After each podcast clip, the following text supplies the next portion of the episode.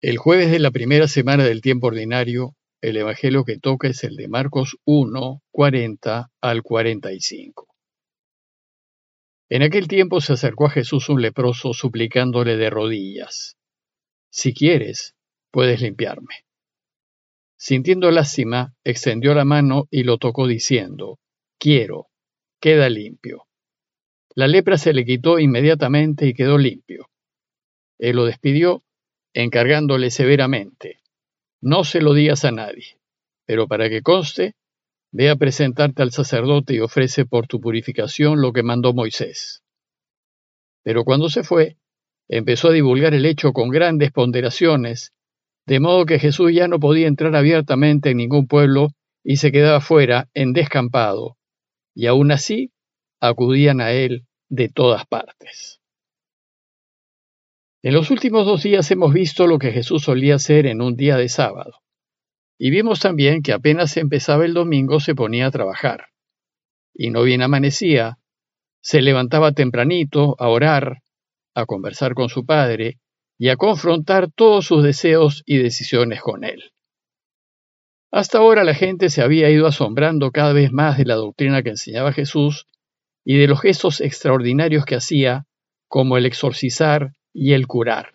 Pero en el relato que sigue, el Señor va a realizar un gesto aún más asombroso, la curación de un leproso. ¿Por qué?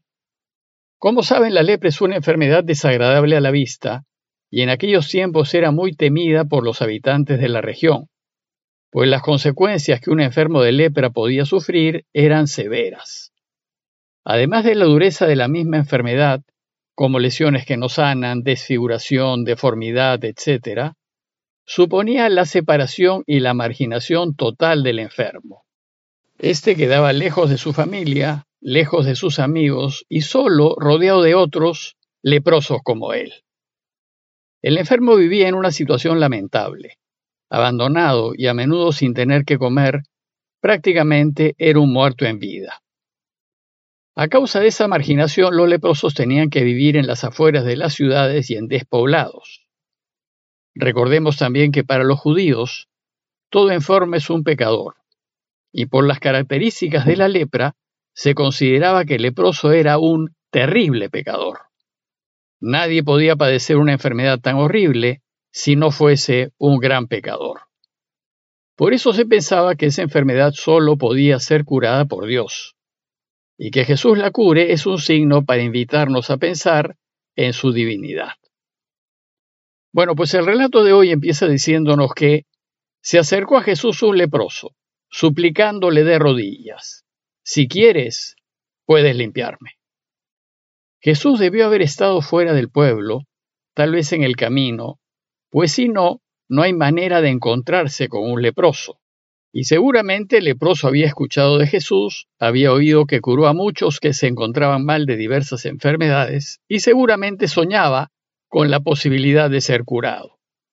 Entonces, en su desesperación, el leproso hace algo que no debía hacer. Se acerca a Jesús. Los leprosos no debían acercarse a nadie. Nadie los podía tocar para no contagiarse. Pero entonces el leproso le suplica, se trata de un pedido desesperado que brota de su miserable situación. Y Jesús es su única esperanza, y es una esperanza contra toda esperanza. Dice el texto que el leproso se puso de rodillas. La postura arrodillada expresa físicamente su súplica. Más abajo ya no podía estar. Y entonces le dice, si quieres, puedes limpiarme. Si quieres, solo si es tu deseo, tu voluntad. El leproso, el pecador, sabe que no puede exigir nada, solo espera en la compasión y en la misericordia de Dios. Pero además no le dice cúrame, le dice límpiame, pues se sabe pecador. Solo le pide limpia mi pecado, perdóname, para que me pueda sanar. Y entonces la reacción de Jesús es de una profunda compasión. Dice el texto que sintiendo lástima, pues la terrible situación del leproso le toca el corazón, lo conmueve, Jesús hace algo que no debía hacer. Extendió su mano y lo tocó. No debía hacerlo, no solo por el contagio, sino porque quedaba impuro, legalmente contaminado ante la ley de Moisés por la culpa del pecador. Pero a Jesús no le interesaba el contagio, ni le importaba quedar impuro. Solo le interesaba aliviar al leproso, aunque eso le significase caer en impureza legal. Es decir, estaba más preocupado por la salud del otro que por la suya. Además, el gesto de tocarlo demuestra una especial preocupación que supera la repugnancia de la enfermedad y que demuestra afecto, solidaridad, misericordia, consuelo. Es un gesto que expresa cercanía con el pecador, aunque nunca con el pecado. Inmediatamente después de tocarlo, Jesús le dice que sí quiere, sí quiere curarlo, y expresa su deseo diciéndole, quiero, queda limpio. Pues Dios siempre quiere curarnos, perdonarnos, su deseo es que estemos bien. Sin embargo, nosotros debemos querer ser curados, debemos buscarnos, acercarnos a Él, para dejar que Él nos toque. Y como la palabra de Dios es eficaz, lo que dice sucede, se hace realidad. Por eso dice el texto que inmediatamente la lepra se le quitó y quedó limpio. Cuando Dios interviene, porque se lo pedimos, responde inmediatamente, si es que lo que le pedimos es para nuestro bien y para el bien de los demás, aunque lo hará a su manera y a sus tiempos. En este caso el resultado fue la curación de la lepra, pero sobre todo la curación del corazón, el perdón de sus pecados, su limpieza. El relato continúa diciéndonos que Jesús lo despidió encargándole severamente no se lo digas a nadie. Lo despidió para que vaya rápido, que corra a reencontrarse con su familia, a la que no pudo ni acercarse ni tocar desde que enfermó. Que vea a sus amigos y se reintegre a la sociedad de la que hasta ese momento había estado alejado a causa de su pecado. Además ahora ya podía asistir a la sinagoga y ya podía entrar al templo, ya podía volver a sus actividades ordinarias y desempeñarse con normalidad. Sin embargo, le da una orden, y además se lo dice con severidad.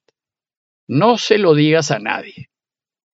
Evidentemente todos iban a saber que estaba curado, pero Jesús no quería que se supiese que Él lo había curado. Se trata de una reacción opuesta a la que busca el mundo y los que siguen sus valores.